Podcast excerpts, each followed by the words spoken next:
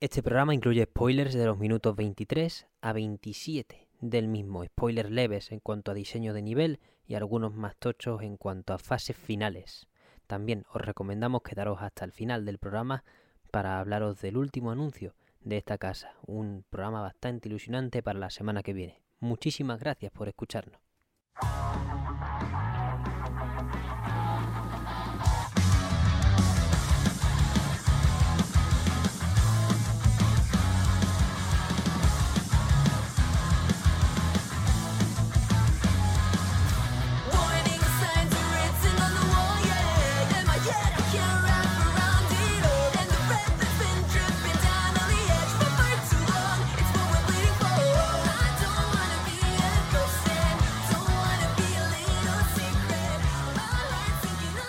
Muy buenas, bienvenidas, bienvenidos a Mesón Sol, programa de videojuegos que podéis ver en YouTube y podéis escuchar en Spotify, Evox y Acast. No sabíais cuánto echaba de menos saludaros de esta manera como un programa normal del Mesón después de semanas grabando cachitos de programa, microsecciones, ciertos fragmentos para todo lo que estamos organizando de los juegos del año, que no deja de ser un tema que vayamos a tratar hoy. Como ya sabéis, como anunciamos en el fuera de cartas de esta semana, todos los jueves a la hora que me vaya viniendo, hoy toca Bayonetta 3. Y claro, me gusta mucho poder cubrir este juego a la manera tradicional del mesón con los grandes lanzamientos o con los lanzamientos que más ilusión nos hacen, mejor dicho, con un pequeño BAC menú degustación, que para nada pequeño porque tenemos aquí tiempo para rato y un experto de Ordak para tratar los temas y estar un poco así, echarse para atrás también, tratando los temas con seriedad, pero al mismo tiempo que no sea un vídeo tan, tan montado con la carga de trabajo que hemos tenido, que por cierto, yo esta semana pues he acabado los exámenes de la universidad, así que difícilmente podía, podía ser otro perfil de programa, al fin y al cabo. Pero bueno, ya estamos aquí y lo importante es que para cubrir este gran juego, Bayonetta 3, me acompaña mi compañero y amigo, invitado de Órdago, Bayonetta Staff.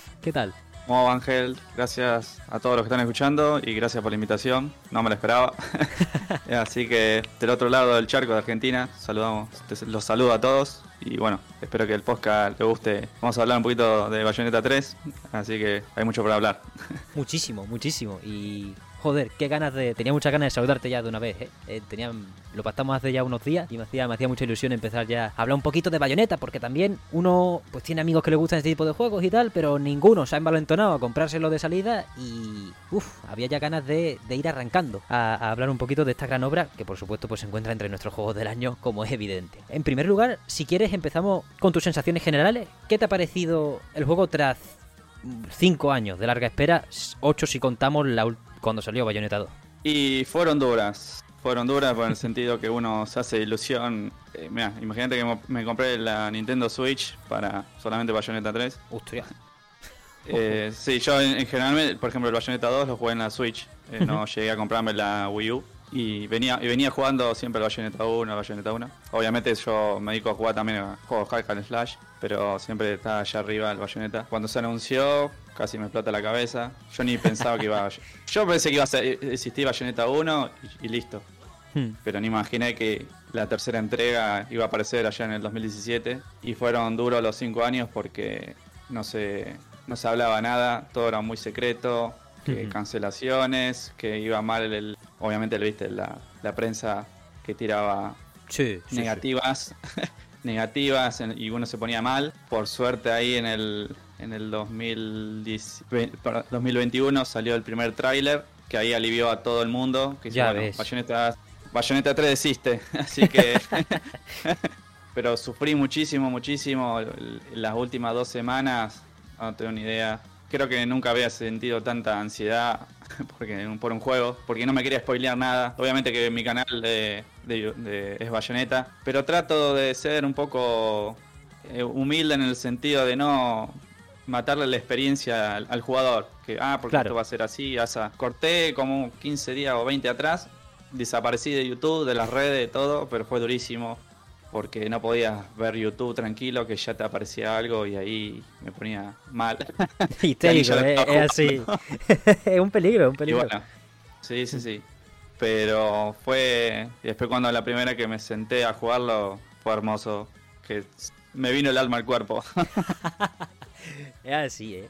Y una cosa muy importante que has, que has sacado tú a la palestra es, jope, yo entiendo que hay proyectos que generen desconfianza por la opacidad del desarrollo, la falta de novedad o porque lo poco que se diga normalmente es neutral tirando para malo, porque normalmente en, lo- en el mundo de los videojuegos se nos vende todo siempre como el oro con purpurina, entonces cuando hablas neutral es que la gente asume que va mal y tiene que estar todo el rato diciendo que este caballo es muy bonito y corre mucho, en lugar de decir a veces las cosas como son. Aún así, la, no voy a decir la prensa en general, pero en verdad sí, para hacer una nota media, joder, la gente se pasó demasiado con Bayonetta cuando no digo que deberíamos haber estado adorando nada, porque al fin y al cabo si no nos dan nada, yo creo que el análisis que había que hacer era que al fin y al cabo un desarrollo de Nintendo nunca se sabe nada, y al fin y al cabo esto está pagado totalmente por Nintendo, y Splatoon 3 no se supo nada hasta que Nintendo quiso que se supiera. ¿Qué pasó? Que se la jugaron con un teaser en 2017, y luego pues el desarrollo eh, ha sido como. no- Imagino que no como todos los de Nintendo, porque Platinum tiene sus maneras y, su, y sus cosas, de que seguro que había retrasos de manera interna. También por parte de Nintendo, por. Véase, Animal Crossing vendió 20 millones de unidades en un mes, porque de repente atrasan todos los proyectos, porque ya han cubierto el trimestre. Hay un montón de cosas que no se tuvieron en cuenta cuando tocaba rajar de un proyecto que al fin y al cabo podía salir bien o podía salir mal, pero no se sabía nada y no era el momento de, de echar leña al fuego en ese aspecto. Sí, sí, no, fue insufrible. Está pasando con eh, otro título de Metroid Prime que lo anunciaron muy temprano y todavía, la- obviamente, la gente está como loca, que no muestran nada. Hmm. Así que pasó lo mismo con Bayonetta. Se, es como un poco se apuraron.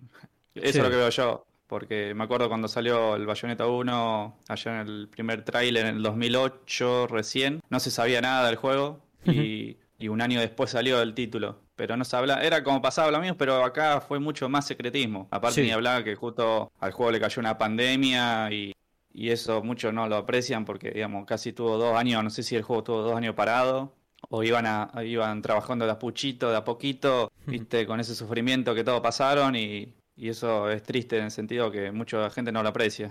Hmm, es verdad que haría falta dentro de poco, cuando ellos vean que se puede grabar o algo así, un diario de desarrollo acerca de lo que habrá, lo que ha tenido que ser el parto de sacar este juego, porque vaya. Además, los estudios japoneses ya es bien sabido que les ha costado la vida adaptarse a- al coronavirus, a, la- a trabajar en videojuegos de esa manera. Porque vamos, ahora estamos viendo otra vez, por ejemplo, vamos, se nota tela. 2023 es el año de Breath of the Wild parte 2, de Final Fantasy XVI, de un montón de desarrollos punteros japoneses. Si contamos también lo que ha salido en la última mitad de, bueno, ambos Street Fighter y Tekken, todos estos estudios han empezado a trabajar como quien dice, entre comillas, prácticamente después de la pandemia. Y se nota mucho cómo hay, cómo está ese foso ahí, que Platinum también lo ha pagado, aunque no se esté apreciando en ese aspecto. Yo creo que es, es tal cual, es la, es la pandemia lo que más nos ha, nos ha privado de, de casi todo, ¿no? Sí, sí. Pero sí, sí. también del desarrollo japonés que, que es que se ha activado ahora prácticamente. Al menos los anuncios, ¿no? Es verdad que se la jugaron con. Tanto con Metroid Prime como con Bayonetta 3, pues se la jugaron bastante los de Nintendo, anunciando mucho antes de tiempo, muy antes de tiempo. Sí, sí, aparte de uno se miraba todos los Game Awards, se fumaba cinco Uf, horas ahí, sí, todos los Nintendo Direct, y yo no era muy así de mirar todo, y uno sufría que te nombraban Bayonetta ahí por un eco, aparece, aparece, y no, no aparecía, sacaba suposiciones, especulaciones que iba a aparecer, que no, es algo, es, es triste, es, es no triste, es raro, porque uno con Bayonetta 1 y 2 no hizo eso, Total. pero con este fue, fue así. Sí, es un, un sentimiento de orfandad muy bruto, porque además el Kamiga, el cabrón, publicaba, cada vez que había un direct, publicaba una foto de un Funko Pop del Bayonetta, de no sé qué del Bayonetta, y digo, será hijo puta que no, que esto no, que no va a entrar, que yo sé que no entra, si sube foto no entra. Y fue, sí, fue en septiembre, bendito septiembre de 2021, que por fin no publicó nada el maestro, y hubo tráiler, me cago en la leche, menos mal. Me pareció de la nada. Buah, además que de la nada, ¿eh? Hacía falta, hacía falta. No, era, era un momento de, como ya no esté aquí, porque además estaba, era muy radical, porque estaban los que no tenían ni puñetera idea de cuándo iba a salir Bayonetta les daba igual, y los que estábamos como cerdos buscando trufa en el bosque, que a la mínima que hubiera un indicio íbamos a estar ahí fumándonos una conferencia, lo que sea, vaya a ser que lo anuncien. Entonces era como, ya, aquí estamos todos hartos, pero muy hartos. Sí, sí. Como Sí, no salga aquí, yo ya no sé qué, qué pensar. Y salió, gracias a Dios, porque vaya. Y, y Ah, luego, no, vamos, ver. ni un año tardó prácticamente. No, no, un, sí, un, un año y un mes, más o menos. Hmm. Imagínate que Se hubiese. pasó volando. Sí. Sí, sí, se pasó volando. Imagínate que hubiese sido ese el primer tráiler y no hubiésemos tenido teaser en 2017. Habría sido otro, otro mundo totalmente. Sí, sí, sí. Increíble.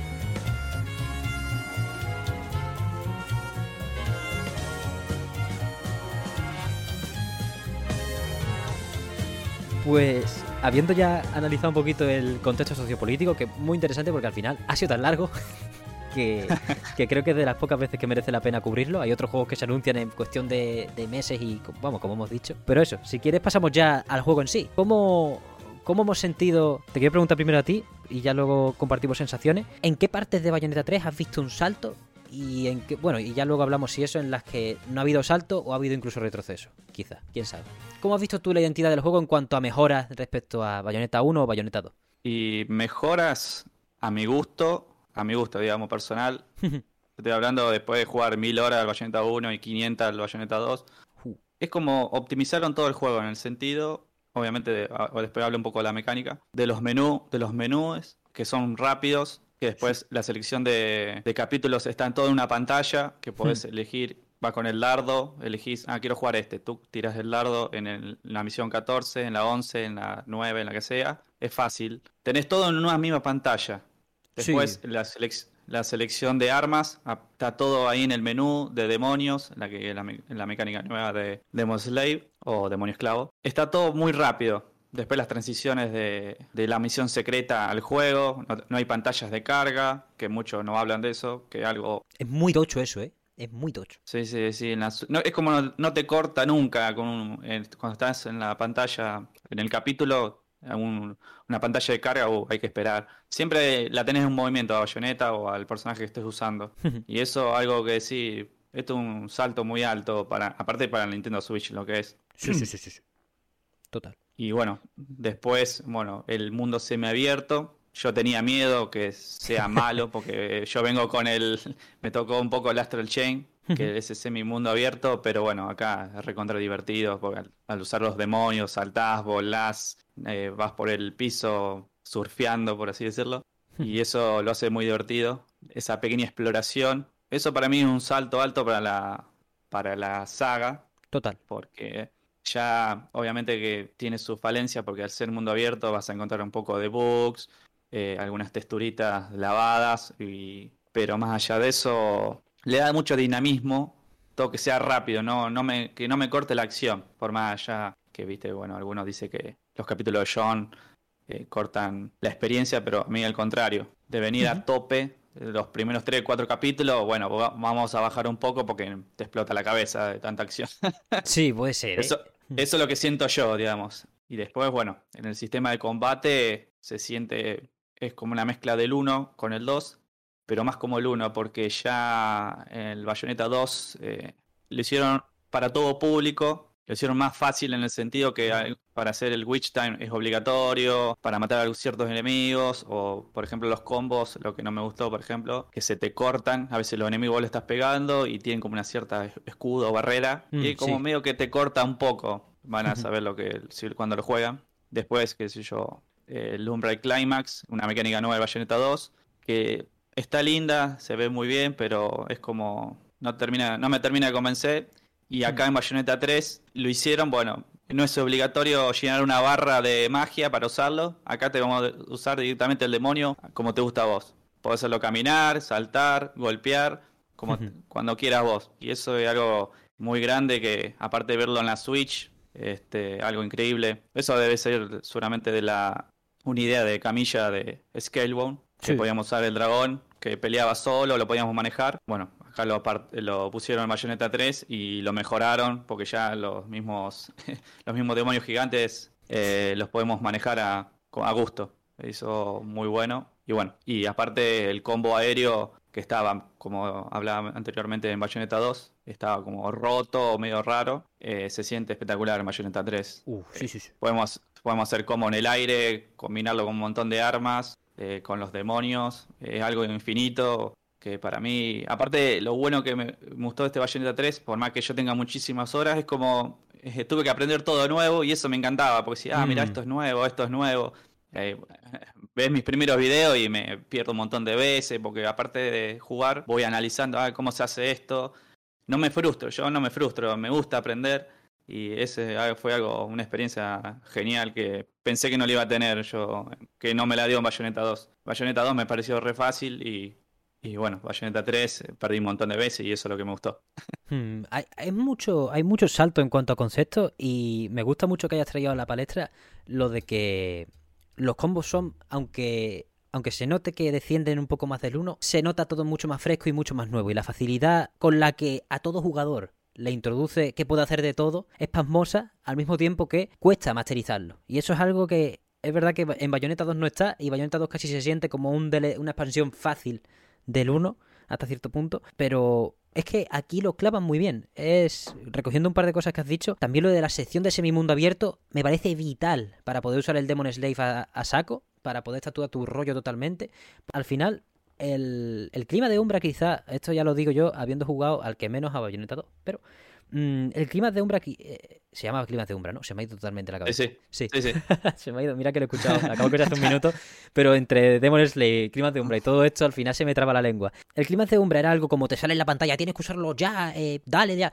Mientras que el Demon Slave, primero tiene una cosa que me parece chulísima, que es la implementación para finalizar algunos combos, que eso es se puede llegar a parecer un poco también al ataque tortura, que lo sacas directamente pulsando, pulsando el gatillo, no tienes que hacer nada, hacer movimiento directamente el demonio. Pero luego la parte más positiva, que es eso, que no solo va de ir complementando, sino que puedes sacar a Madama Butterfly media hora, bueno, media hora no, pero mucho rato si quieres, para jugar a un juego totalmente distinto al que te plantea si juegas con con cereza a, a solas. Que aunque no sea. Que aunque sea un juego distinto, casa a la perfección. Yo no sé cómo han llegado a este equilibrio, pero me vuelve loquísimo cuando presentan tanto a Madama Butterfly como a. No me acuerdo cómo se llama, pero a la araña, al demonio que es una araña. Me parece increíble cómo se siente como dentro del juego perfectamente. A Gomorra me costó un poco más, pero al final porque es el tutorial y uno tiene que, tiene que acostumbrarse. Pero esos dos, sí. segundo y tercer demonio, qué locura. ¿Cómo lo implementan? Me parece espectacular, la verdad. Sí, sí, aparte, como más allá que en la implementación de los demonios, como le vas tomando cariño, a, porque Sí. tiene cierta personalidad de los demonios Hmm, y es como más un compañero que un arma, digamos. Total. Y verlo golpear ahí, haciendo combos, es algo increíble. Aparte, mira que yo ya voy como 130 horas que ya te comenté, ver, eh, eh, invocar a Madama eh, caminando arriba tuyo es algo increíble, es como... es la hostia, es la ¿Cómo hostia. puede, ser, ¿Cómo puede ser esto que la Switch mueva esto? Sí, y, y hay gente que no lo aprecia, no sé, que dice que tiene gráfico de Play 2, todas esas cosas, viste, que y- pero a mí me encantan todas esas cosas de, de la, de la escala que crea Platinum Games en un juego, eso lo maneja muy bien. Sí, lo, lo han hecho espectacular además en Bayonetta 3 porque entre las pantallas de carga que, o sea, la primera vez que tú cargas, que coges el primer portal en el tutorial y carga pixelándose simplemente un poquito la, la pantalla, convirtiéndose en virutillas y dices tú, ¿esta ha sido la pantalla de carga? Pero esto cómo es, espérate, ¿a qué Sí, sí. consola estoy jugando? ¿Qué estoy con una Play- Obviamente, no podemos decir que estoy con una Play 5, ¿no? Porque obviamente se nota en, la, en las prestaciones gráficas, pero el precio a pagar es muy bajo para las pedazos de pantalla de carga que tenemos, para la cantidad de enemigos que te presenta y, y, bueno, la capacidad de invocar cuando te dé la gana un puto Godzilla, una mujer de 7 metros, es que es un, es un, es un enfoque tan loco que no Sí, se ha sí. planteado ningún otro estudio con esta consola al menos, que es una experiencia para todo el mundo que, que quiera un juego de acción de lo mejor que se ha hecho nunca, vaya. Una, una lástima que muchos no lo pusieron, pudieron apreciar porque es tan abrumador todo lo que ofrece en las primeras 5 o 6 horas que dice, uh, esto no es para mí. Pero una vez que le tomas el gusto, es algo adictivo manejar todos los demonios y ni hablar de la cantidad de armas que debe ser el bayoneta más equilibrado de la cantidad de armas que tiene y todas tan buenas. No es decir, bueno, uno, Bayonetta 1 y 2 siempre usaba más o menos las mismas, pero acá son todas buenas y aparte ni hablar que tiene eh, cada uno su transformación en Masquerade y que eso la potencia el arma y eso es algo hermoso. Hmm, eh, eh, al nivel de personalización de este juego también es brutísimo. Es un poco que. O sea, Bayonetta nos encanta y, la- y su identidad creo que no desaparece, no se desvanece con, con tanta capacidad de cambiar las cosas, hasta el color de la gafa. que, o sea, e- es un Sí, nivel sí. de personalización muy alto. Pero sí es verdad que al mismo tiempo que Bayonetta no se desvanece del todo, o al menos se desvanece muy muy poco, nos da mucha cancha a los jugadores para sentir que estamos jugando nuestro juego al máximo porcentaje que se ha visto nunca en la, en la historia de la franquicia. Y eso es espectacular. La mano que tienen tanto, como tú has dicho, en el balanceo de las armas, que puedes usar cualquiera prácticamente, si, si no cualquiera, vaya. Y la personalización, eso, la, la transformación. Como por, ejemplo, si tienes Bayonetta 1 y 2 en Switch, te dan las Scarborough Fair y las. Eh, ah, ¿Cómo se llamaban las otras? Las More Bleu. Te las dan y te transformas cuando le das a sprintar, te transformas en las tigresas de, de los anteriores juegos. Mientras que con Color My World te transformas en una especie de Madame Butterfly chiquitita. Es que es la hostia, es que es todo un nivel de detalle para lo que son, lo que es lo más importante en un bayoneta, porque al final podemos hablar mejor o peor de la historia, pero lo que importa al final en bayoneta es cómo nos enganchan estos niveles que están diseñados como Los Ángeles, vamos, es increíble. Sí, sí, es lo que Uno juega Bayonetta por la jugabilidad. En- Efectivamente. En, en mi caso, en mi caso. No sé por qué la gente se metió mucho con la historia, pero bueno. Yo, yo ahí no me meto porque no soy. Quiero darle más vueltas, quiero ver varias veces las cinemáticas y, y ya, quizá, como no sé cuándo voy a publicar este vídeo, quizá después de esta conversación viene un ratito dedicado al final de la historia. Pero vaya, que es que. uf, es tan difícil no recomendar este juego, tenga un final errático o no, con lo bien que está todo, que, que creo que debería pasar entre com- en cierta parte a un segundo plano. Esto, por supuesto, nuestro criterio personal de nosotros dos. A quien Sí, le, a quien le haga, a quien le maree el final de la historia, o quien esté aquí porque el lore esté firmado perfecto y, y cualquier tara o, o un giro muy drástico de los acontecimientos le, le desoriente totalmente, pues en su derecho está de decir hasta aquí he llegado y Bayonetta 3 me parece el peor de todos o lo que, o lo que quiera. Al final, esto es solo, eh, como siempre en el mesón, charla con flexibilidad sobre, sobre lo positivo que podemos sacar de los mejores juegos que, que jugamos. Hmm. Honestamente, la debilidad final de, de la historia de Bayonetta 3 acaba siendo que, primero, está mal contada, bajo mi punto de vista, eh, es muy abrupta. Los giros, más que giros de drama, de trama, se, se perciben como que la historia iba para un sitio y ha decidido hacer un giro drástico deliberadamente fuera de lo natural que pasaría para cargarse a este personaje, despachar esta trama, mm, darte respuestas que ni siquiera buscabas. Entonces por ahí entiendo que mucha gente se vea huérfana de una continuidad. Primero ya la idea del multiverso desorienta y difumina las líneas entre lo que es legal o no hacer con distintos personajes. Véase el discurso alrededor de, de Bayonetta, ¿no? De cómo ahora Jan, mi buena amiga, ¿no? Que dice los subtítulos todo el rato y es como, bueno, a ver, evidentemente en un juego en el que no se profundizan estas cosas, pues al final todo acaba en la, en la discusión y yo no creo que, que la identidad de Bayonetta la defina este, este juego, sobre todo por cómo en ciertas etapas nos quieren sugerir que esta Bayonetta es distinta a la de los dos anteriores juegos. Entonces, lo, creo que lo principal es lo mucho que entorpece a la comprensión la velocidad o la manera de proponer los distintos giros o las distintas eh, nuevas facetas de los personajes que te quiere poner sobre la mesa el juego. Y ese es el principal problema, que nadie se va a tragar las distintas cosas que propone, pero no porque sean difíciles de tragar, ni porque sean realidades crudas, que también pueden serlo bajo el criterio de cualquiera, sino porque verdaderamente fallan al presentártelas,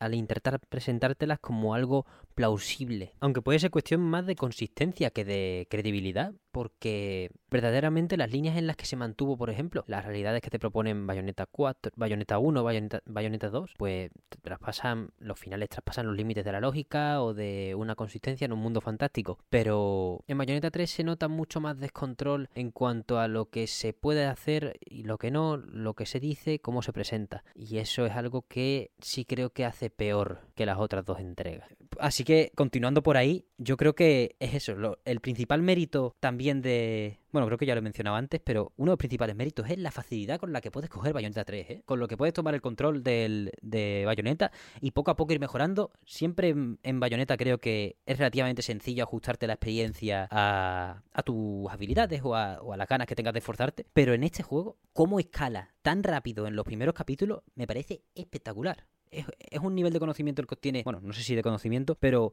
si fuerzas un poquito la máquina, es un nivel de, habilidad el que consigues nada más que repitiendo un par de veces el prólogo y a lo mejor hasta el capítulo 3, que todavía me estoy recuperando de eso, ¿eh? No, no me he hecho la segunda vuelta de Bayonetta 3 porque he repetido más veces el capítulo 1, 2 y 3 que nada en la vida, ¿eh? Te lo prometo. Es así, ¿eh? Un- una escalada excelente. No sé tú cómo ves el resto de balanceo del juego hacia el clímax, ¿no? Como siempre que Bayonetta va de un poco de abajo a arriba, pero, pero a mí me pareció espectacular. Mm, Creo que ser el, el primer Bayonetta que nunca decae, porque el Bayonetta 1 también siempre va de, de la escala de abajo hacia arriba. El Bayonetta 2 tiene picos, por ejemplo, del 1 al 4, el capítulo 4 de Bayonetta 2 es algo increíble cuando peleas con el Lumen Sage ahí. Y después más o menos va bajando un poquito. Pero acá siempre te muestra alguna pantalla. Más, eh, creo que la, la espectacularidad le da a los kaiju, la pelea con los kaiju, Hmm. o los- las invocaciones gigantes. Pasan tres capítulos y tenés un jefe gigante. Y dice, a ver qué va, qué va a invocar Bayonetta esta vez. Y uno tiene esa expectativa y te muestra algo más espectacular de lo que viste anteriormente. Total. Te- ¿Se puede hablar con spoiler?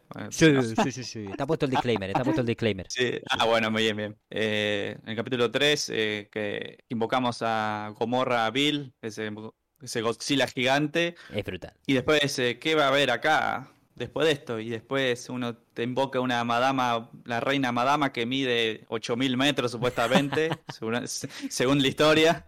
Va, en sí puede decir que se puede agrandar, achicar a placer, supuestamente. Y decir, pa, mira lo que es esto.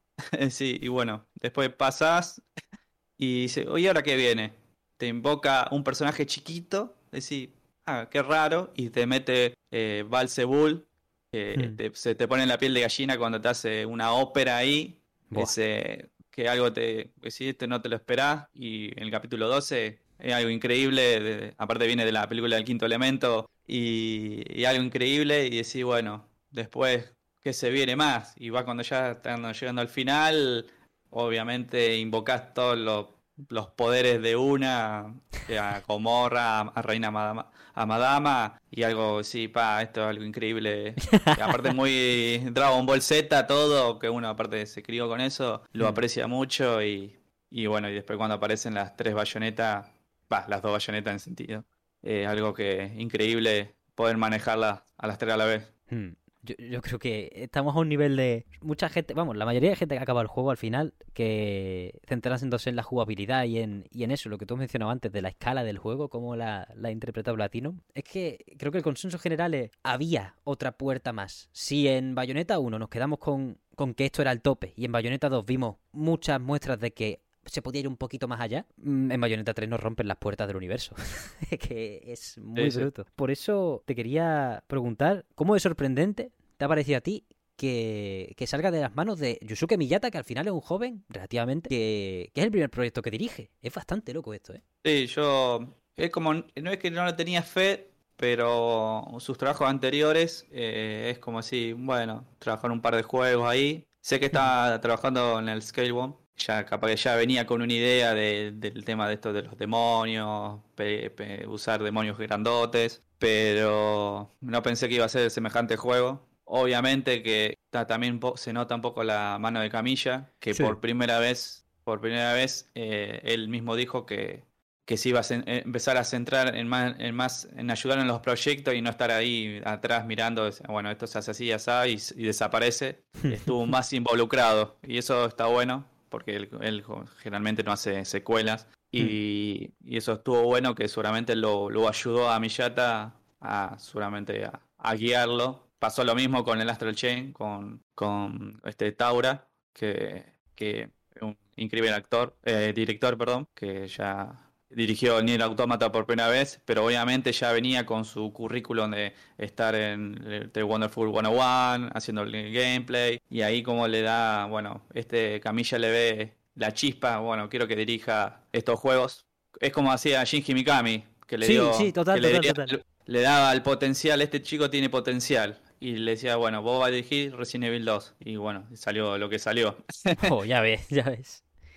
Es Así vital. que es vital. Y ahora estamos con el... eh, yo no pensé que iba a ser semejante juego y, y aparte se nota su, su toque, digamos, eh, en el sentido de, toda la- como nombré anteriormente, la optimización del juego. Que, que por suerte él, Miyata decía que era muy fanático de Bayonetta 1 y seguramente lo rejugó, lo rejugó y ahí lo pulió al sentido de dejarlo como está el juego. Es muy importante eso, ¿eh? A mí me gusta que haya muchos directores jóvenes porque hay interfaces que dan pena verlas. Y Bayonetta 3, por, por primera vez en bastante tiempo, puedo decir que es una muy, muy buena, como has destacado antes.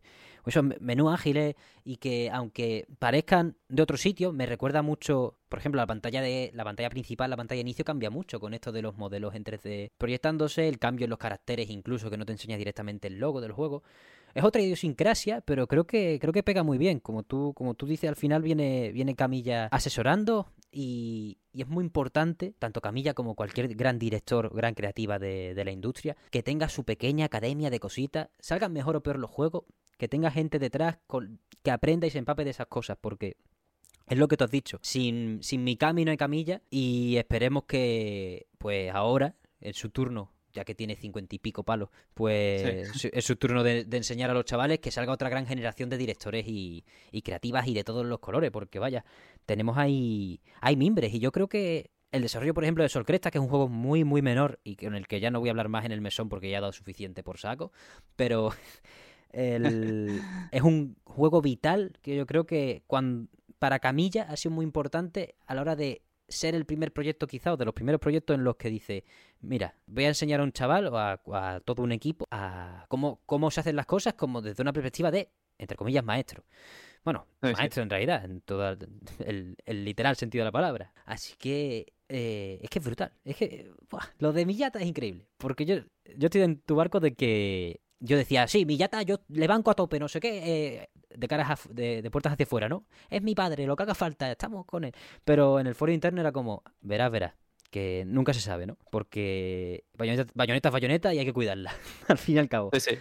Pero... Sí, aparte lo, lo- lo Sí. chistoso de disculpa que te corté, No, dale, dale. Eh, lo, lo chistoso es que como para la gente sigue siendo de Camilla el Bayonetta 3. sí, Dice, sí, ah, sí. porque el director, el director de Camilla, eh, pelado cabrón, todas esas cosas lo, lo, lo insultan a él y el otro El otro está tranquilo en su casa. está tranquila exactamente tomando el café, total, yo hice Bayonetta 3. Mm, Eso también es positivo para los pobres chavales, ¿eh? que es muy Sí, difícil sí. al principio lidiar con la presión y los insultos y Camilla, pues como, como persona excéntrica cuanto menos, pues los Sí, coge con gusto. Madre mía, la que se lió sin entrar mucho en profundidad con, por ejemplo, lo de la actriz de doblaje, madre mía. Ah, ahí, le cayeron todas también porque él se puso, ¿eh? Pero bueno, lo de siempre. Ay, me alegro de que eso pasase como anécdota al fin y al cabo, ¿eh? Dentro de que... Buf. Es que eh, era- tenía muchas más capas de lo que era. Sí, sí, por suerte terminó bien para nosotros y, y no para Sí, mal. Sí, total, total, total, total. Dentro de Para que... nosotros, digamos, el fanático. Sí, que no, que no han vetado a Bayonetta en todas partes, que es lo que yo me temía, porque era como, buah, ahora va a ser, ahora... Yo qué sé, los videojuegos son de todo y al final eh, cada franquicia, los juegos se pueden, entre comillas, separar de muchas veces de la autoría por lo que cada uno pueda jugar y disfrutar. Véase, yo no me voy a meter con alguien que juega al Genshin Impact, mientras que si en esta casa se habla del Genshin, me pongo a saco a decir que esto es perra y que está, y que está fatal cómo se aprovecha de la gente. Pero como a veces cuesta distinguir y las comunidades son espinosas, cuanto menos, fue, fue duro ver eso y que, y que la gente no se parase a pensar en todas las capas que podía llegar a tener. Que ya, cada uno puede sacar las conclusiones que quiera, pero ya la gran mayoría de la verdad está sobre la mesa y, y me alegro de que eso sea así al final. Si Sí, con sí. lo que ha ocurrido Platinum te sigue cayendo como una pata en la cara, pues así sea. Pero si con toda la información, en- pero que sea, que sea con toda la información en la mano al fin y al cabo. Creo que es lo importante. Sí. Sí, sí. Porque aparte de lo que sufrimos somos los fanáticos, porque y eso es triste, eh, porque ya uno le, le quiere levantar la saga para que le conozcan, todo eso, va, obviamente conocida, pero no a, a nivel in- que les decía Bayonetta que es, y ah, es un juego de acción. Pero uno ponía algo, decía algo y ya te venían todo ahí con fuego, estaca, a matarte, ¿viste? Para no podían decir ni A que Elena Taylor, Elena Taylor. Mm, más allá del más allá de la opinión que se pueda tener sobre el, el estado de los actores de doblaje y todo esto, que yo creo que sí debería cambiar y se debe favorecer a, a los actores de doblaje de grandes proyectos, este caso cometió, creo que se cometió el grave error de llevar la guerra a los fans, y eso nunca se debería hacer. No, Porque al final es lo que tú dices. La gente que juega Bayonetta 3 la juega, lo, lo va a jugar igualmente porque está tranquilo y le gusta este tipo de juegos. Y lo que no hay que hacerle nunca a una persona es acercarle a otra con un megáfono diciendo, lo estás haciendo mal, esto, ¿por qué estás jugando esto? Eh, Eres una mierda. No, no, no. Eso nunca se debe hacer. Si hay una lucha que haya que, que tenga que ser hecha, que se haga, pero en los términos que se tienen que hacer, no tirando a la gente a, los- a los leones, al fin y al cabo. Que tratando las cosas en lo privado y habiendo mecanismos como sindicatos se puede hacer una propuesta mucho más productiva que la que acabó siendo. exactamente. Pues precisamente por eso, hablando del prestigio de Bayonetta y de todo lo que ha podido suponer esta entrega para, para la saga, me parece muy positivo, ya que convenientemente estamos grabando esto después de los Game Awards, me parece muy positivo la respuesta de Nintendo, que ha sido pues darle para marzo, 17 de marzo del año que viene, un juego nuevo a la, a la propiedad intelectual dentro de que no sea de acción. ¿Cómo, cómo hemos vivido ese anuncio por aquí? Y lo estaba mirando con, con un compañero y apareció, bueno, vamos a anunciar un juego nuevo. Apareció el, ni- el iconito de Nintendo Switch y apareció eh, Platinum Game. Ahí como se me paró el corazón. Porque- de nuevo, eh, me, hace, me, me hace infartar Platinum Game. Este, pensé que era el DLC de Bayonetta en sí, un DLC de Bayonetta 3 propio, porque empieza, viste, Sí, empieza y con cuando. Sí, sí. Y empieza con el libro. Bueno, dije, bueno, esto es el, el DLC de Bayonetta eh, pequeña, esa que aparece el, el capítulo secreto, que muchos no saben que está. Ten Ah, cuidado con eso. Pero, sí, sí. Hay gente que lo. Joder, lo que se puede exprimir Bayonetta 3. Exactamente. Sí, sí, hay un montón de secretos. Y, y empezó, bueno, el bueno, esto debe ser un DLC que a mí me gustó porque uno ya viene con el- esa esencia del Okami. Del- Oh, oh, oh. a mí me hizo me acordar de eso. Sí, total. Y, y por más que vaya por otro camino, este, es porque lo que sentí yo cuando lo jugué al capítulo secreto, se sentía bien los controles, eh, linda cámara, isométrica, esa, no sé si será isométrica 100%, pero eh, las voces, la música, el, el estilo artístico, se aleja del bayoneta de Hack and Slash, pero seguía siendo un juego de aventura con toques de acción. Hmm. Y me, me gustó a mí. Y bueno, y aparte, más allá de eso, va a aclarar un montón de, de la historia de Bayonetta 3 que muchos se quedaron, eh, ¿por qué no entiendo esto? ¿Qué pasa con el tema de las hadas? ¿Qué esto, que el otro? Bueno, Ujú. acá por lo visto va a terminar, va a cerrar un poco el círculo y abrir otro, que seguramente va a tirar, digamos, para Bayonetta 4. Que ya para... Esto eh, da indicio que están trabajando Bayonetta 4 o debe estar algún proyecto ahí medio secreto porque no creo que saquen este por sacar. Total, total. Y aparte, bueno, este Bowser, cuando estaba leyendo en Games Awards, decía para futuros títulos de Bayonet, de cereza, decía. Así que otra vez se me paró el corazón ahí. Así que, no, lindo juego. Eh, mo- aparte falta poquito para que salga. Hmm. En, en sí, va a ser, no sé si lo ubicás el juego de Brothers. Sí. Eh, Sí, sí. bueno, para mí va a ser algo así, que usar dos personajes eh, a la vez. Eh, va a tener ese ¿Tú crees que será cooperativo? ¿Se podrá jugar cooperativo a gusto?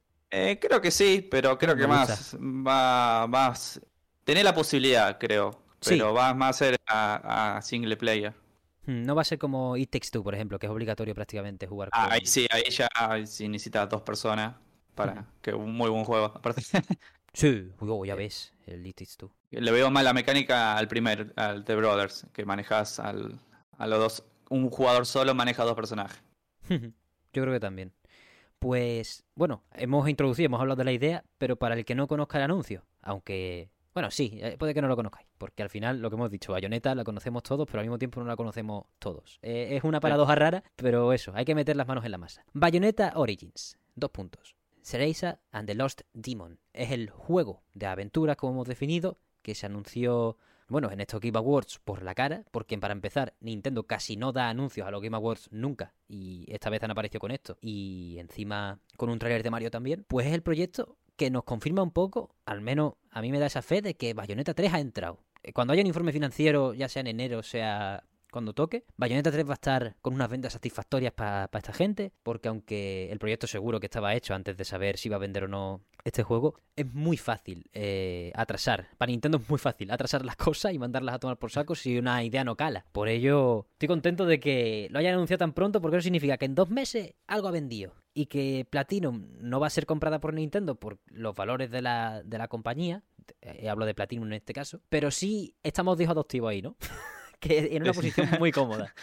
Porque, buah, es además lo que tú dices, Bayonetta 4. ¿Cómo nos podemos imaginar ahora mismo? O sea, estábamos en...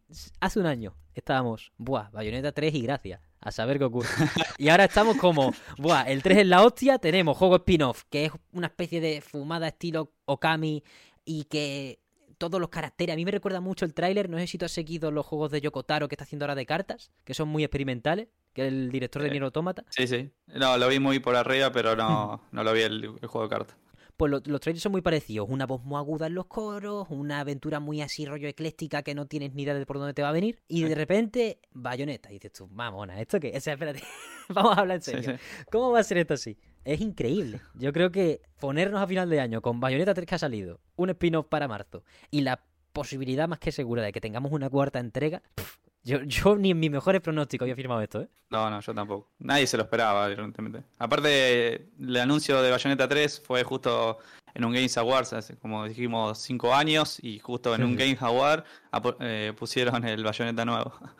Es muy bruto, es muy bruto. Además, muy importante de Bayonetta, de Bayonetta Origins, que equipo prácticamente totalmente nuevo. Me interesa muchísimo que para eso, para que al final Bayonetta sea conocida más allá de los fans de la acción, que nos vayamos a otros géneros con la propiedad intelectual, porque da, da para hacer cosas, ¿eh? da para hacer. eh, Bueno, ya nos lo han demostrado con este pequeño trailer y ya veremos cómo funciona el juego. Pero yo creo que es una idea, dentro de que siempre le gusta a uno ver cosas nuevas y todo, es una idea muy buena darle alas a, la, a Bayonetta, que las tiene de sobra en la acción, pero que pueda verse en otro sitio. Sí, sí, aparte abre las puertas, eh, aparte de esto del multiverso que abrió las puertas a Camilla, eh, a, a distintos públicos, de gente pequeña, dice, ah, este personaje, a ver qué onda. Y después uno, obviamente, ve como lo debe tener Nintendo en sí, en su cabeza, bueno, el, el niño ese va a crecer en un momento. Eh, y bueno, a ver, ah, mira, hay otro juego de Bayonetta, y ya un poco como tira más adulto, en el sentido de decir, bueno, ah, me voy a probar este, yo jugué un Bayonetta. Capaz que este, el Origin va a ser un primer Bayonetta para un niño pequeño. Total, total. Y para nosotros, el niño pequeño de nosotros también. pero, pero es como decir, eh, abre un abanico para gente nueva. Y eso para mí lo veo bien por parte de Nintendo. Sí. Decir, bueno, hay, hay gente, ah, no, algo no tan complejo, vamos a hacer un juego de aventura eh, estilo cuento que más o menos eh, agarre al, al nuevo público. Mm, y Además que es muy bonito, ¿eh? Ahora acá estábamos hablando de que como Bayonetta 3 saca la optimización de la consola para sacrificando un poquito de, de lo visual, pero funcionando finísimo, este es bonito con ganas, ¿eh? Qué cosa más... Uf, estoy viendo ahora sí. el tráiler, hay un cuidado brutal. De hecho, hay tanto cuidado porque para muchos de los componentes que tenemos aquí en el cartel principal, que dice director, eh, productor ejecutiva, Sushi Nava, supervisando Hideki Kamiya y tal, el resto son todos estrenan rol. Es muy bruto eso. Director Sí, sí. o directora Abebe Tinari, su primer trabajo dirigiendo, en dirección de arte, por primera vez en la historia de Bayonetta, tras tres entregas. Mari Shimazaki no es la directora. Tomoko Nishi, obviamente la estética es totalmente distinta y se entiende, se entiende el cambio. Pero me mola mucho esa decisión de Platinum en este caso, de decir, oye, nosotros entendemos que Bayonetta es algo consolera, algo con veteranía, ya a estas alturas, aunque haya salido en 2009, ya tiene 13 años, pero aquí no dirigen los mismos, aquí no están, de hecho, porque la mitad se van de Platinum de Transfugos a Capcom de vuelta, pero bueno, eso es otro tema, eso es otro tema, que, que no queda nadie ya con el Hashimoto en Street Fighter 6, me cago en la leche y todo. Sí. Aunque quisieran, no podrían, quizá, ¿no? Se podría llegar a decir, aunque quisieran mantener el equipo, no podrían porque de Platinum se va todo el mundo. Pero es muy llamativo ver cómo a los que están viniendo les dicen, oye, coge la rienda, a ver si, a ver si con eso, a ver si dirigiendo te quedas aunque sea para un par de juegos, cojones, no se va la gente, por favor. Pero es muy tocho, ¿eh? Como son muchos debutantes para algo que parece o se presenta como un proyecto de algo ya consolidado. Sí, sí, sí. No, aparte, eh, le- eh, lo que debe tener Platinum Game o el mismo Camilla que le debe dar cierta libertad a los nuevos directores, porque en este título que estamos hablando le cambió directamente todo, el, estilo artístico, eh, la jugabilidad. Dice, vamos a probar algo nuevo, le habrá dicho el director este nuevo y capaz que a Camilla le gustó la idea. Y sacaron este juego, porque no creo que, no sé si va a ser un top ventas, porque viste cómo es el- la- la saga. Sí, sí. El director nuevo debe tener su experiencia en arte, algo, porque yo lo veo y, y es muy lindo cómo se ve el juego. Aquí hay gente con mano, a, a priori, por supuesto, pues habrá que jugarlo para, para sacar las conclusiones finales, pero hay cariño y sobre todo, muy importante lo que te has dicho de que a Camilla se le presentó la idea y la autoriza, porque ya no es como, oh, es el creador original, no le atribuyáis tanto mérito. Ya, no, es que ya Camilla es el director general de juegos en Platinum. Entonces, tras el cambio de idiosincrasia que hubo cuando vino Takao Yamane, ya todo lo que se tenga que hacer tiene que pasar por su ojo y el de Inaba, prácticamente. Y, y si no pasa por lo suyo, poco se puede hacer. Que es que también, yo entiendo que a veces chirría un poco, ¿no? Que estemos todo el día hablando de, de Camilla, de Camilla, Camilla. Pero primero, pues es el creador de Bayonetta. Y segundo, es que ya tiene el puesto de tener que autorizar todas las creaciones que pasen por Platinum Games mm, de un modo u otro. Por eso también tiene mucha responsabilidad y cuando salgan las cosas mal se le dice y no pasa nada. Sí, sí. Sí, aparte, eh, no recuerdo eh, ahora el vicepresidente de Nintendo era, de marketing, que ahora está Sí. en Platinum Game, no recuerdo el nombre. Takao Yamane. Eso le da, ah, eh, le da un, como un potencial a Platinum Games, porque él tiene una visión nintendera y muy abierta porque decía que, bueno, por ejemplo, había visto el Project GG y, y no quería hablar nada y dice que estaba muy bueno. Y seguramente debe estar dando todas estas pequeñas posibilidades a los, a los nuevos directores y eso hace que Platinum Game esté viva en ese sentido. Que estuvo pasando por, por años muy feos y diciendo que era una empresa mediocre, todo eso, y ahí te das, acá te das cuenta el potencial que tiene la, la empresa. Hmm, Yo creo que es muy importante que asuman lo que tú has dicho, el potencial que hay y que no se dediquen por Dios a los juegos como servicio como han llegado a sugerir demasiadas veces este año. Porque esta es la parte bonita de Platino en la que estamos viviendo ahora mismo y yo creo que está para quedarse, no creo que, que sea un espejismo, mientras que todavía pueden rectificar a la hora de querer dedicarse a más juegos como servicio. Precisamente la pieza de Takoyamane, como tú bien has dicho, es vital para echar esa esencia a Nintendo, que otra cosa no, pero de los juegos como servicio de momento, aunque le guste trincar y ganar pasta, se ha alejado. Sí, sí. A ver si. Yo confío mucho en Takao, ¿eh? Tengo muchas ganas. O sea, esto puede ser muy de su mano, ¿eh? De decir, oye, vamos a hacer algo más allá de con Bayonetta. Vamos a expandir la, la marca. Dentro de que sale ya mismo y probablemente llevaba un buen tiempo en desarrollo. Es muy importante que esté este tipo de figuras, por, vamos, como dije, hace ya pf, hace ya cuatro meses con el programa de la contratación. Fíjate tú, Sí. es que para mí es de los eventos del año, ¿eh? Esta mierda, te lo prometo. Esa, esa contratación, o sea, después de ver cómo se trató Sol Cresta en Platinum, en Platinum que no se, se vendió como la mierda y ha salido, ha salido hace 20 días la edición física, cuando yo tengo el juego desde febrero, es como, por favor, qué desastre. Es que esas cosas no se deben hacer. Y ahí está el tacao para que, primero, Bayonetta Origins, Ceres and the Lost Demon, tenga edición física como mínimo en Japón y en América. No he conseguido confirmación en Europa y me estoy mosqueando, pero ya veremos. y, que Project GG tenga un lanzamiento a la altura de lo que es un juego de Hideki ¿eh? y de Platino. Sí. Ahí se, eh, para mí en Bayonetta 3 tuvimos una pizca lo que va a ser Project GG. Con el tema de las peleas Kaiju, obviamente, obviamente seguramente eh, va a ser para la nueva generación y va a haber cierto dinamismo y el potencial que tiene el motor gráfico nuevo de Platinum Games va a mostrar cosas diferentes. Porque Sí, se nota sí. que, que patalea un poco la Switch.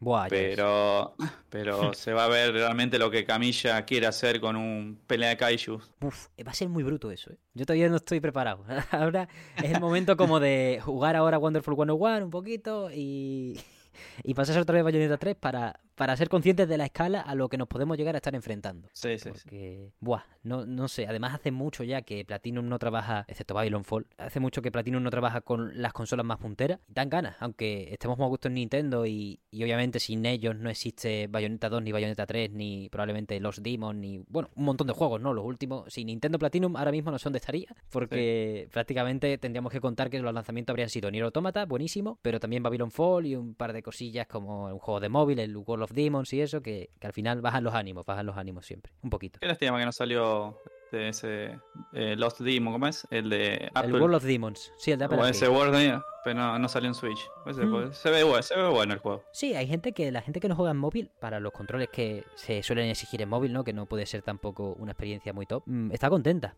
Por eso es una. Bueno, al final, yo creo que se juntan ese bloque de decisiones de Platinum de que le cuesta sacar los juegos con un lanzamiento a lanzamiento. Que ya veremos si con Takao Yamane se soluciona, se soluciona todo esto. Yo creo, vamos, yo estoy muy contento, yo creo que, yo creo que sí. Yo creo que por ahí tiene que meter mano y el tío, bueno, creo que eran 26 años trabajando en Nintendo Europa. O sea que más Sí. experiencia no se puede tener. Sí, sí, sí. Eso es una buena noticia para Platinum Game.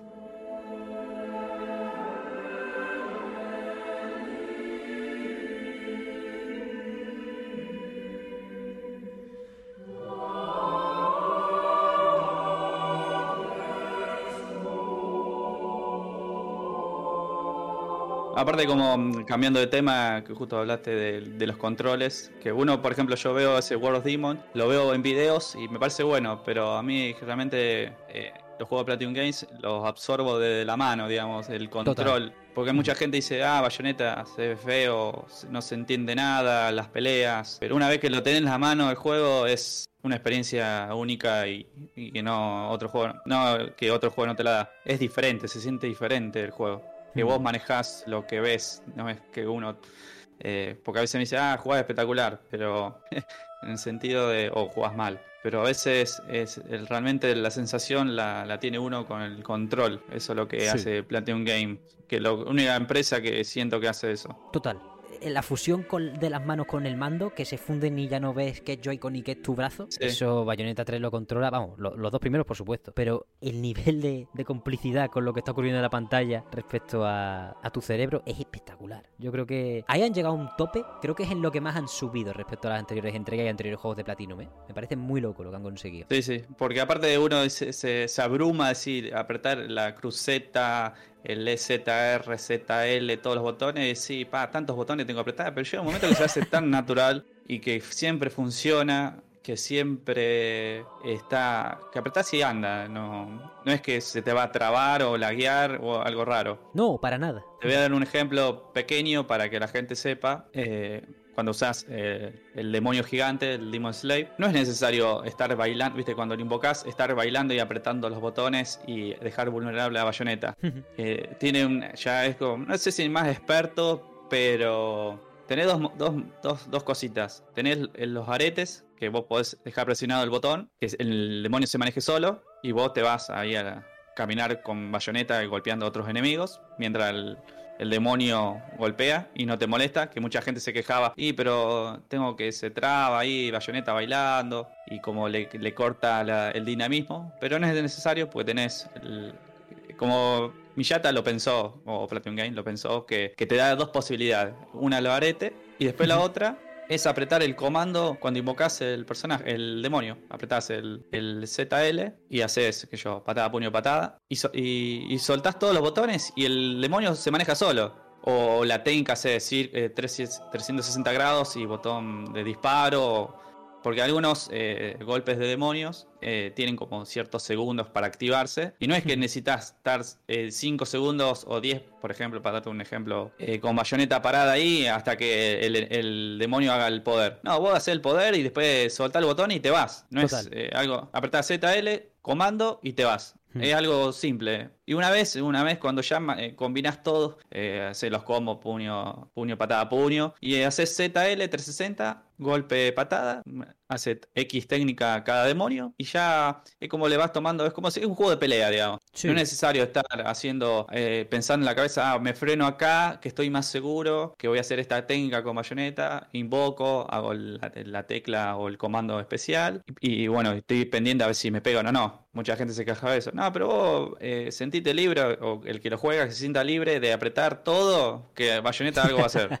Ahí está, ahí está. Ese es el núcleo de la de aprender a Sí, jugar sí. bayoneta o de al menos disfrutarlo, porque al final no hace falta tener todos los trucos por la mano ni nada. Eso es lo mejor de bayoneta, que te lo puedes pasar al nivel de profundidad que quieras de comprensión del concepto. Y es muy bien Exacto. lo que tú has dicho. Manejar a, a los demonios es brutísimo, porque en cuanto aprendes eso que tú has dicho de dejar los comandos puestos y ella ya que pegue, que camele como quiera, mientras yo me lanzo también a por el a por el bicho que toque, a por el jefe de turno. Porque un error que la gente se creía que iba a cometer Bayonetta 3, creo que tú lo has dicho muy bien, es que se tenía que quedar Bayonetta, Bayonetta quieta en todo momento en el que estuviese invocando a quien sea. Y no, esto es, tu demonio es tu compañero, no tu arma. Y por eso tú puedes mandarle las tareas que sean y lanzarte con él. Y es que cuando lo sincronizas bien, es, es espectacular. Y, y la mayoría de las Sí, sí. veces lo va a sincronizar bien, porque es súper intuitivo. Sí, y después, bueno, el, eh, también otro, otro tips o consejo que le doy a la gente que no lo jugó, o a mismo que lo jugó, eh, ver eh, el, el árbol de, de habilidades de cada demonio, porque es algo imprescindible.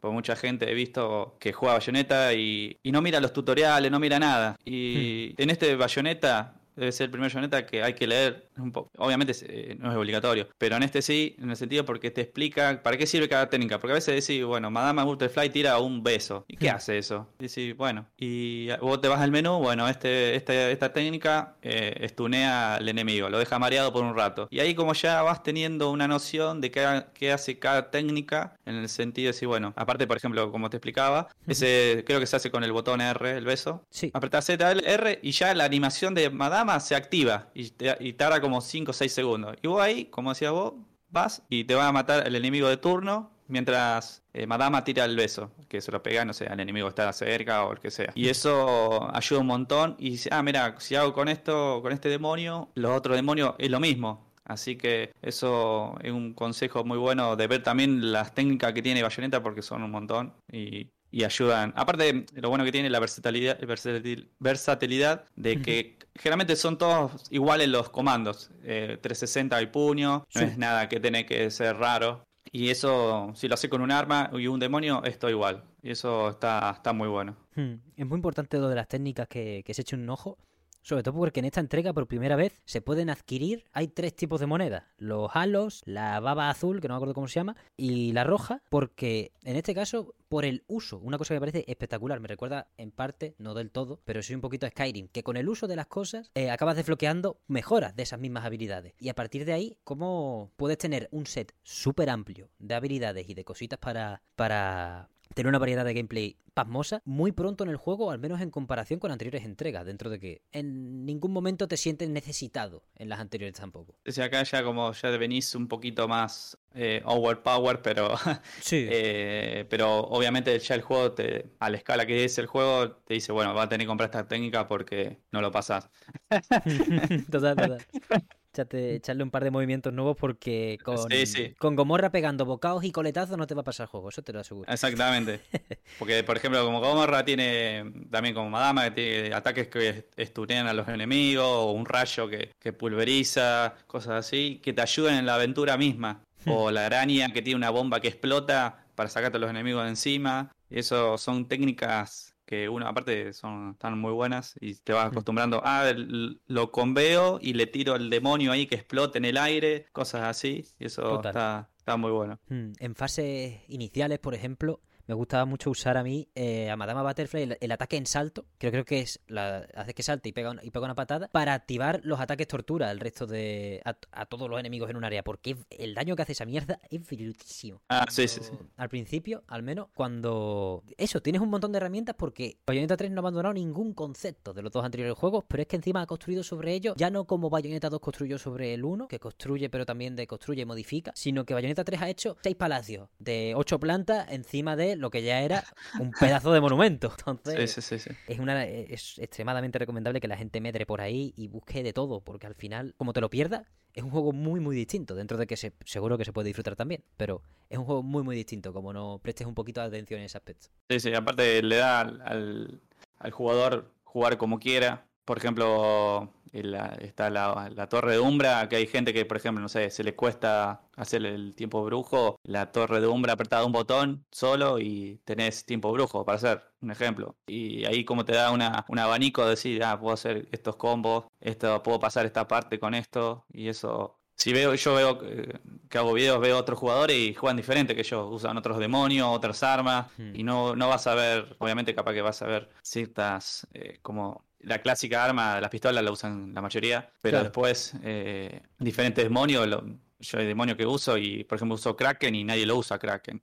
Mm. Eh, Eso, eso está bueno que le da posibilidad al jugador de, Sí. de pensar su estrategia como le convenga, digamos. Sí, yo creo que es lo, lo que dijiste antes, que se adapta la experiencia al jugador absolutamente y la fusión con el mando es, es- es tremenda, porque recordándole a la gente también, es que te puedes hacer un- una build, por llamarlo de alguna manera, una build de tres demonios que tú ya los cambias con la cruceta. Eso da para un show, porque ya, o sea, cuando ya llegas a un nivel de maestría con bayoneta gordo y puedes ir, mientras pegas, puedes ir cambiando de demonios a placer sin que se te queme la Switch o lo que sea, porque yo también juego mucho en portátil y hay días que, que el ventilador se pone, que digo, vale, a lo mejor debería parar un momento.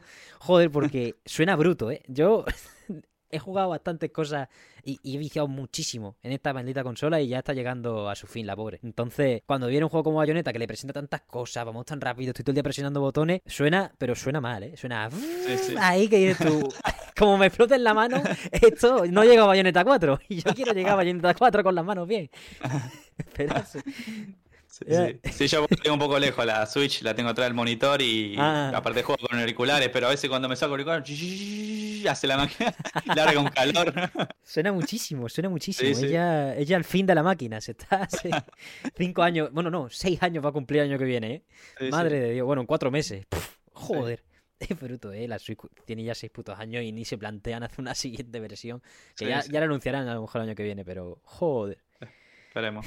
Sí, sí, porque si no, yo no llego, o sea, yo 2024 no llego con esta consola en perfectas condiciones, ya te lo aseguro, ¿eh? porque está ya, a ver, si el año que viene sale este juego nuevo Bayonetta Origins, el Breath of the Wild segunda parte, ya más que con esos dos, yo ya pierdo ahí la consola, Sí, sí, ahí va a sufrir de nuevo con el Zelda. pero tela, vaya. Buah, el Zelda es que no sé ni por dónde me va a coger, ahí, ahí sí que estoy a servicio de, de Dios porque no tengo ni Sí, idea sí. que- de qué va a ocurrir ahí. Buah. Pues ahí estamos, si quieres, algo más que quieras comentar de Bayonetta 3 o si quieres vamos cerrando o algún temilla. Eh, no, solamente como para decir palabras finales, eh, que la gente lo juegue. Hmm. Obviamente, si tiene una Nintendo Switch, es un título indispensable de tenerlo. Más allá, si bueno, no te gusta, te lo puedo decir si no te gusta el Hack and Slash, pero es algo único en el sentido que, que lo puedes jugar ahí en otro lado. Si también te gusta el género Hack and Slash, porque algunos les gusta que yo, Devil May Cry y, y este no te lo tocan ni con un palo, no, todavía no entiendo por qué.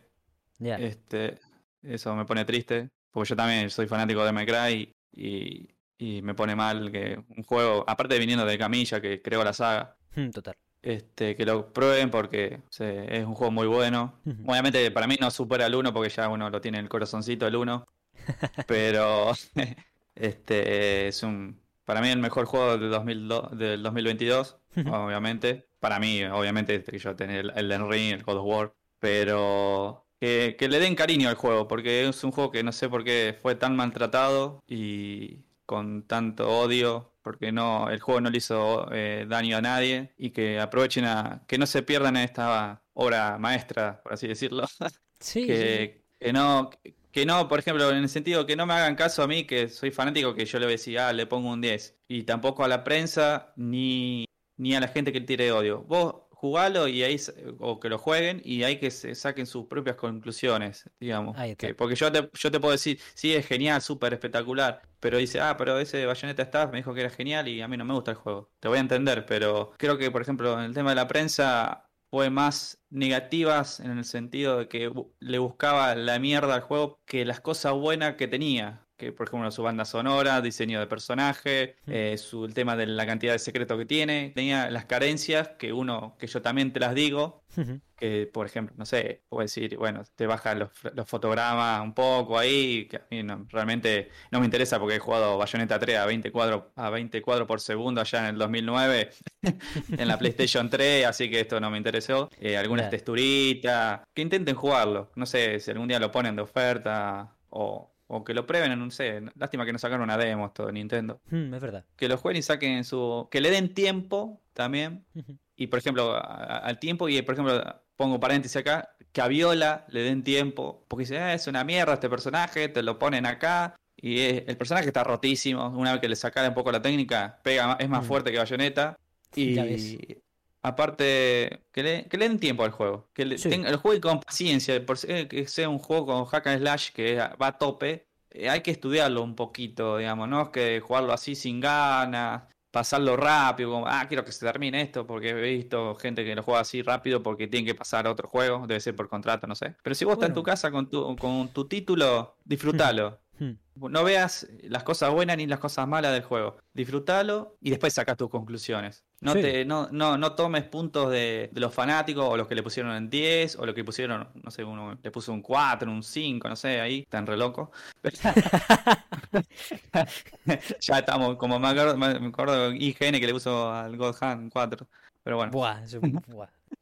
este, que lo prueben, que le den una oportunidad. Sí. Y si no quiere gastarte 60 dólares lo que sale el juego, que pruebe Bayonetta 1. Eh, y ahí se va metiendo en la franquicia de, de a poquito. Que eso Sí, fue sí. un punto muy bueno. Que había gente que tenía PlayStation 5 que lo estaba jugando al Bayonetta 1 y le estaba gustando. Dice, por el tema de todo este rollo de Bayonetta 3, todo esto que. La farándula empezó a jugar Bayonetta 1 y eso fue algo positivo en el sentido. Sí. Así que, que que le den la oportunidad y que no se guíen en todo la farándula negativa o positiva eh, del juego. Jueguenlo y saquen sus propias conclusiones. Totalmente. Al final, la charla esta, a mí me gustan los programas del mesón porque pueden servir siempre para complementar al que haya, al que lo haya jugado. Al fin y al cabo, creo que la principal finalidad es que no que la gente venga con los juegos jugados, porque al final, en, en 35 programas, jugamos, yo que sé, a chorro mil juegos y encima, ni siquiera yo juego a todos los juegos que se hablan en este programa, porque a veces pues viene una persona que ha jugado esto, a veces viene un invitado, viene Víctor que a hablar de Halo. Yo no he jugado a Halo Infinite, he jugado este año a lo mejor 15 horas, mientras que él ha jugado 150, pues obviamente Sí, las conclusiones que se sacan son distintas y todo eso. Creo que es por ahí, creo que tenemos que ir por ahí siempre, a que la gente intente jugar lo que recomendamos y luego ya que saquen sus conclusiones. Si dejan de confiar en nosotros, pues bueno, ¿qué le vamos a hacer? Cada uno tiene sus sabores fa- favoritos y sus cosas. Si fallamos muchas veces, pues pedimos disculpas, pero no somos para ustedes. En caso de que acertemos, pues me alegro también muchísimo. Al final, disfrutar de los videojuegos en su mayoría, que tampoco es difícil sacarle lo positivo a todos los juegos. Yo creo que eh, este año, además, tú lo has dicho bien, entre el Ring, God of War, Bayonetta 3, ha sido un pedazo de año para los videojuegos. Tela de obra buenísima, no se puede jugar a todo, tampoco te puede gustar todo, pero de todo lo bueno que hay, seguro que podéis sacar un rato para valorar que Bayonetta 3 es de lo... puede llegar a mereceros la pena. Exactamente. Así que nada, a disfrutar de los juegos que tengáis por ahí, me cago en la leche. Eh, por supuesto, Bayonetta 3 recibe la etiqueta del mesón de juego del año. Sabéis que un par de ellos más recibirán la etiqueta. Y van a ser 5 o 6. Y cada vez que grabo un, un cachito acerca de ellos, pienso que deberían ser menos porque estoy harto de, de grabar cachos sin publicar.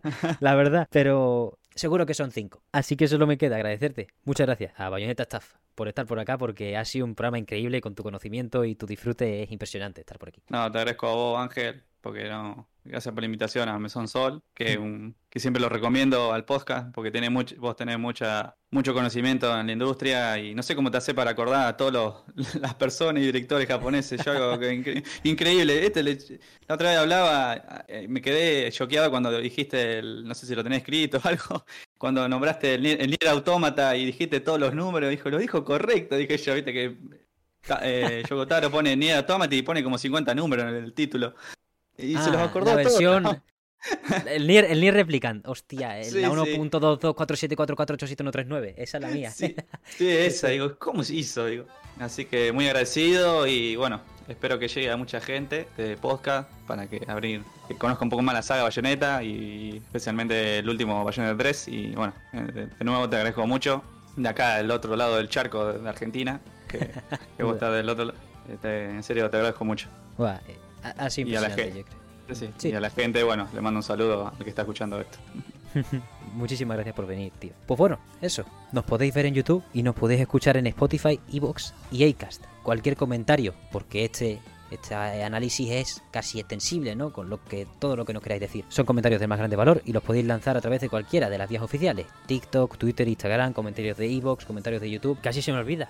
La semana que viene, el programa el juego del año de la semana que viene es ni más ni menos que Pentiment, la grandísima obra de Obsidian, para cuya celebración además hemos conseguido contar en el mesón con Zoe Fransnick, mm, diseñadora de narrativa de Obsidian, que trabajó por primera vez para la compañía en este increíble videojuego. Hemos podido gozar de un súper ratazo, una entrevista extremadamente interesante que espero que podáis entender en inglés, aunque se pondrán subtítulos en nuestro correspondiente idioma a la mayor brevedad posible después de la subida del programa. Espero poder llegar con ellos para el día de la subida, pero no puedo prometer nada porque la semana que viene va a estar ajetreada, montando cosillas y también que me piro el 23 de vacaciones. Entonces tengo que dejarlo todo, todo puesto para antes. En fin, espero que disfrutéis de ella y nada más, seguimos despidiéndonos. Recordad que si queréis mandarnos sugerencias acerca de personas que entrevistar, subtítulos que implementar o cualquier otra cosa, podéis hacerlo también a través de nuestro coffee, con un poquito de Bill Metal, coffee.com barra mesonsol para acercaros a la hucha. Solo me queda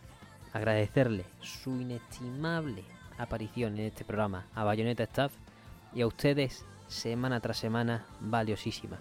Muchísimas gracias por todo, una vez más, y nos vemos la semana que viene.